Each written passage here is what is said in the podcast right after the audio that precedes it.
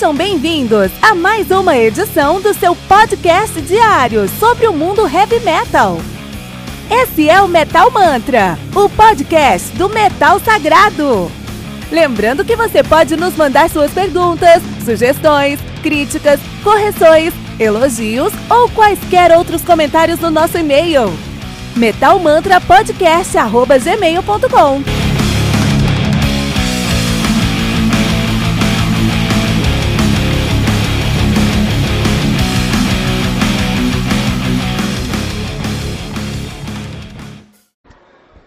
And Justice for All do Metallica, álbum lançado no dia 6 de setembro de, de no 88 pela Electra, Electra Records. Álbum que conta aí com nove músicas totalizando uma hora e cinco minutos de play. Injustice for All que é um trocadilho do Caribe, uma brincadeira de palavras aí do Metallica, né? É, eles pegaram esse título lá do Pledge of Allegiance, que é jurar bandeira. É jurar bandeira. Então todo americano, toda criança americana na escola tem que jurar a bandeira, né? Então, uma vez por semana, alguns, alguns estados um pouco mais, você jura a bandeira, você faz o seu Pledge uh, of Allegiance. E aí, uh, durante esse juramento, você, o finalzinho é And Justice for All, e justiça para todos. E o Metallica usa esse título, And Justice for All, mas aí eles colocam mais rápido, And Justice for All, e parece que estão falando Injustice for All, injustiça para todos. Olha que que espertos, que fanfarrões são o Metallica. O Metallica tem uh, que é a maior banda de thrash metal de do mundo, na verdade, né? Um dos maiores bandas de heavy metal do mundo, de, uma, de som mais pesado na, no mundo. Mas sim, a maior banda de thrash metal da história. Os caras são de Los Angeles, San Francisco, estão ativos aí desde 81 desde 81. Os caras têm uma geografia no mínimo conturbada, pode ser dividida em três fases aí. É, a gente gosta de falar que o Metallica ele tem as suas, a sua fase definida pelo seu baixista, né? Então, o, o, o, a qualidade do Metallica está intrinsecamente ligada à qualidade metálica do seu baixista. Quanto mais metaleiro o seu baixista, melhor a, a sua fase, né? Então temos aí a sua primeira fase, sua fase dourada, com três álbuns que foram gravados pelo Cliff Burton. Nós temos aí o Colonel de 83, Rider Lightning de 84, Master of Puppets de 86, esses seus primeiros três álbuns do Metallica, ótimos álbuns, excelentes álbuns que mostraram que vieram. E eles tinham ali o Cliff Burton, né? Cliff Burton que é simplesmente o deus do contrabaixo no thrash metal que entendia muito como trazer peso, harmonia e ainda assim trazer a estética do thrash metal para o som. E Metallica se beneficiou bastante com isso, aprendeu bastante com isso, ganhou muito com isso, se tornou uma das maiores bandas já com essa época aí. Infelizmente, Cliff Burton morreu, faleceu em um é, trágico acidente de ônibus e aí os caras é, recrutaram Jason Newsted para tocar baixo. Com os caras Jason Newsted, que é um baixista tecnicamente é bom, ele não é ruim, muito pelo contrário, ele tem uma técnica legal. Ele tocava numa banda chamada Flotsam and Jetsam, ele já tinha uma experiência, mas ele entendia que o Metallica, ele conseguia ver o Metallica como uma banda muito mais bem sucedida do que o Flotsam and Jetsam. Então, Jetsam. então ele entrou numa banda falando, puta, eu entrei numa banda grande agora. Entrei numa banda headline, não sei onde esses caras podem chegar. E nesse momento o Metallica começou a assumir uma postura mais uh, mainstream. Uh, Injustice for All, trouxe One, por exemplo, a primeira música lenta do Metallica de verdade, e aí os fãs já ficaram é, já torceram o nariz, né? Os fãs mais hardcore. Depois lançaram o Black Album, que é o Metallica conhecido, né? É o Justice for All de 98, o Metallica de 91. E esse foi o último álbum indiscutivelmente bom do Metallica. Depois disso tudo pode ser bom, mas é discutível. Não sabe se é bom, se não é bom. Pode ser, sabe?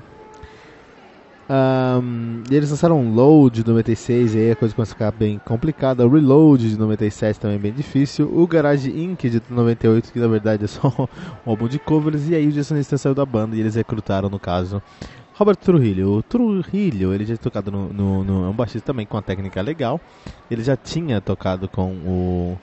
O Suicidal Tendencies e com Ozzy Osbourne. Então ele já tinha uma pegada aí de heavy metal um pouco mais moderno, especialmente com Suicidal Tendencies, até uma quedinha para o new metal, ele trouxe essa influência para o Senenger, que é o primeiro álbum do, dele na banda de 2003 e, o, eh, e é com certeza o pior álbum da discografia dos caras, que estavam perdidos, não sabiam o que estavam fazendo, então será um álbum essencialmente fraco para sua discografia. Depois vieram com Death Magnetic, é de 2008, e por fim o Hardware to, Hardware to Self-Destruct, 2016. Então no, no Senega eles falaram que não sabiam o que estavam fazendo.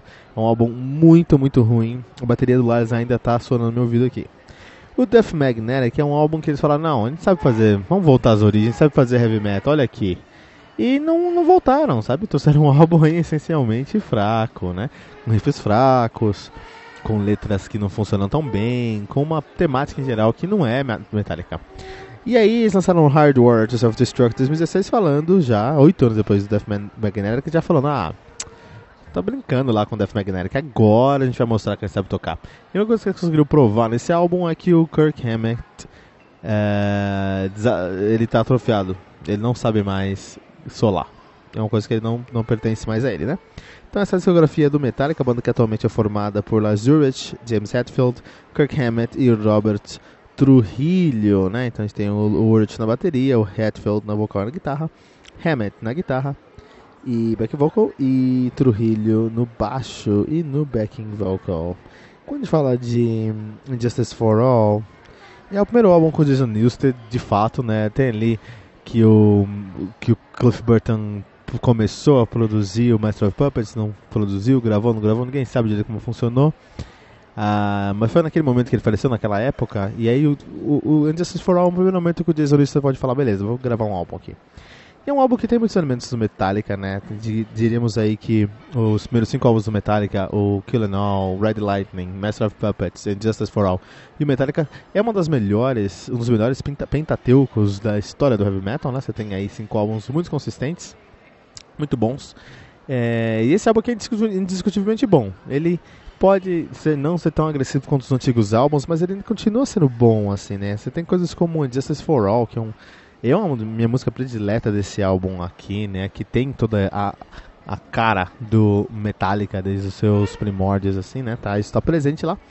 E você tem o, o Hatfield cantando com o seu time tradicional, um time agressivo, eles estão sendo um pouco mais é, ácidos nas suas críticas políticas aqui. Então é um, é um álbum de transição ali, sim. Eles estão tentando encontrar uma posição mais amigável expandir o seu, o seu público e alcançar mais é, pessoas e conseguir mais dinheiro no processo, mas é, ainda é um álbum de transição que eles fizeram muito bem, tem um valor agregado, por isso que Injustice for All, na minha opinião, ainda é um álbum que merece ser ouvido de Metallica aqui no Metal Mantra.